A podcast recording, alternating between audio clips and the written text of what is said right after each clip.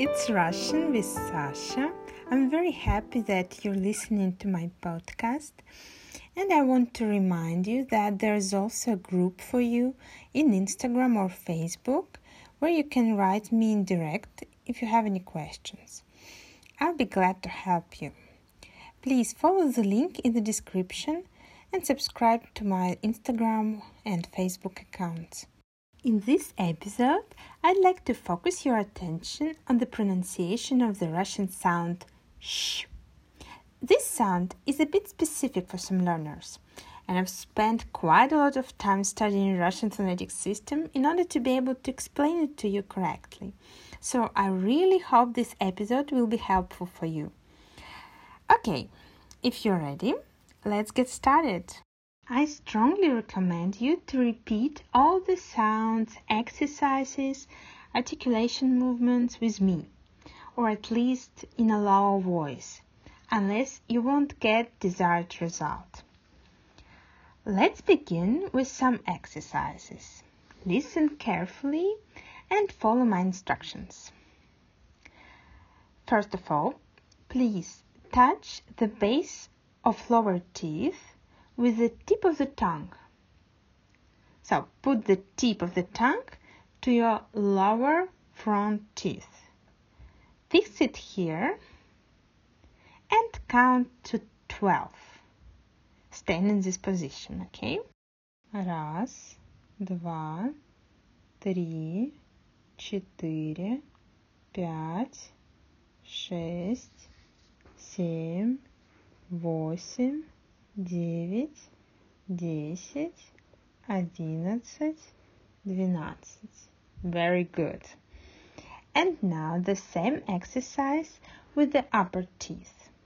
Put the tongue to the base of the upper teeth and stay this way for 12 seconds.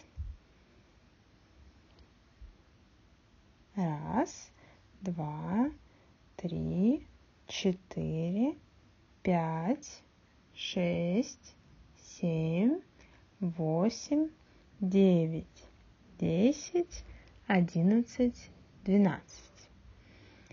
Next step is to find the alveolar ridge that is just a little bit higher. The upper alveolar ridge it's a small protuberance just behind the upper front teeth. Put your tongue there and count to 12. If you are not sure where the alveolar ridge is, follow the link in the description and you'll see the picture of our speech organs with all the necessary marks. So, once more, put the tip of the tongue to the front teeth without opening the mouth, okay? And then move the tip of the tongue a little bit behind to the alveolar ridge. Very good. Next exercise. Please open your mouth just a little bit and try to put the tongue as low as you can in the mouth and then as high as you can. As low as you can and as high as you can. And make these motions several times, at least five.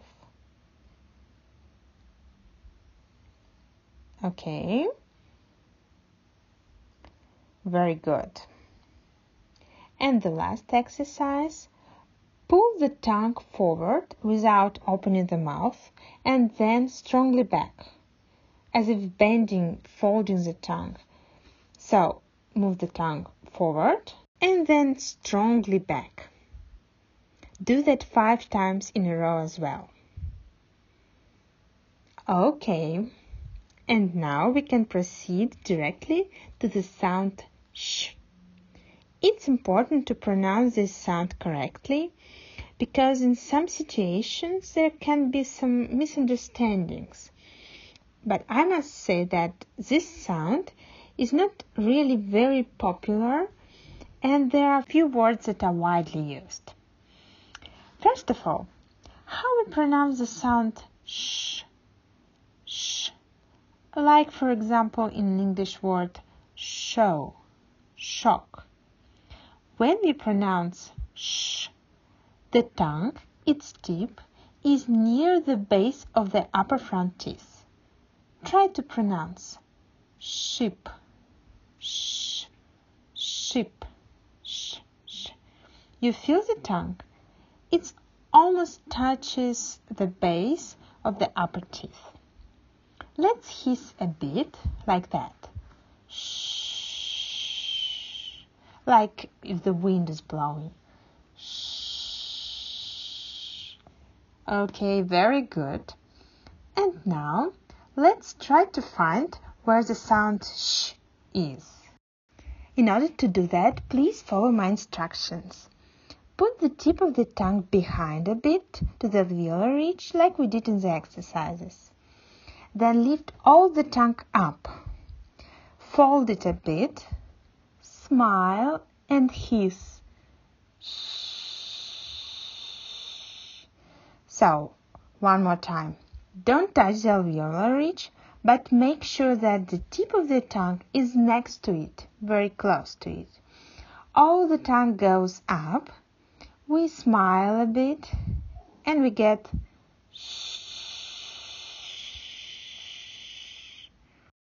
I know, I know it sounds difficult, but believe me, it can work if you make this effort. Now, listen one more time. I start with sh and then go to sh. Listen and repeat after me. Sh. Sh. Sh. Sh. Can you hear the difference?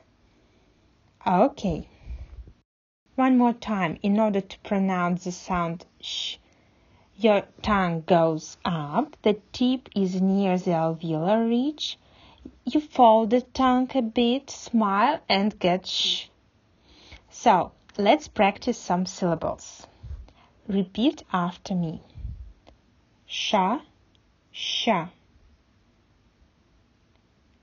Sha, sha. Let me repeat one more time.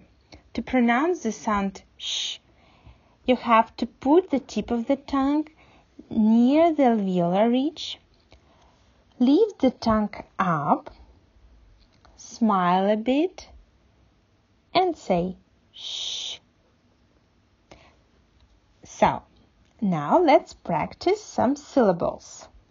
Please listen and repeat after me. Sha, sha sha sha sha sha the syllable sha is actually a word it's a short colloquial form of the word сейчас сейчас сейчас means now we say sha only among friends or within a family because it sounds far too casual. You can say sha in a sense, okay, I'll do that, wait a bit. For example, ты выбросишь мусор? Will you throw out the rubbish? And you can answer, да, ща. Yeah, yeah, I'll do that. But there's also another meaning of the expression da sha or da shas or aga shas. Please listen and try to catch my intonation. Ага, сейчас. Mm-hmm, да, сейчас. If I say with this intonation, that means that I'm not going to do that. You can ask me as long as you can, but I'm not going to do that. Okay? Okay. Next pair is she, she. Please repeat. She, she. She, she. She is a word in Russian. It means a cabbage soup that is quite popular in our country. She. Next pair is she, she. She, she. she, she. And let's say the word щенок. Щенок. It means a puppy. And the word щека. Щека. A cheek. Щека. Next pair is шу, щу. Шу, щу. Move your lips a bit forward to pronounce it correctly. Make sure that it's shu, shu, and not shu, shu. The lips forward as if you want to kiss someone. Shu, shu. And let's say the word shuka. Shuka. It's a pike, a fish. Shuka. There's also a popular word, счастье, happiness. Счастье. But this word has a written form where there is no letter sh, but there is a sound sh. In this case, in this particular word, the sound sh is produced from the combination of the letters s and ch. Okay, in the middle of the word, sh can be found in a word теща. Теща. Теща, it's wife's mother. Теща. And also one more thing, the sound sh it's so to say the only long consonant in Russian. And for example, in a word еще, еще, we hear actually two sounds sh. Еще.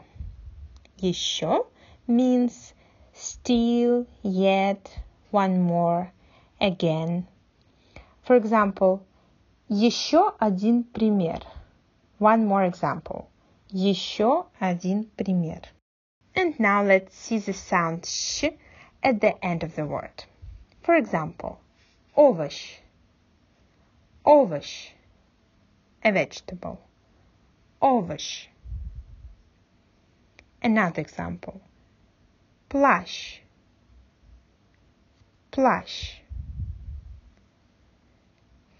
And as usual, I composed a poem for you, so listen and read it. The link is in the description. Щенок щекотно лижет щеку, как щетка у него язык. Мой плащ снимает у порога, и, к счастью, к теще он привык. One more time. Щенок щекотно лижет щеку, как щетка у него язык. Мой плащ снимает у порога, и, к счастью, к теще он привык. Read this poem several times, and I also recommend you to record your voice, listen to it, and compare with my voice, for example. It's a good way to find out where the problems are. I often do that while I'm learning languages. Okay, that's all for today. I really hope this episode was useful for you. Thank you very much for your attention and for the good words you write to me, for your recommendations as well. If you like my podcast, please write me a short review. It will help me a lot. Thank you. Bye bye.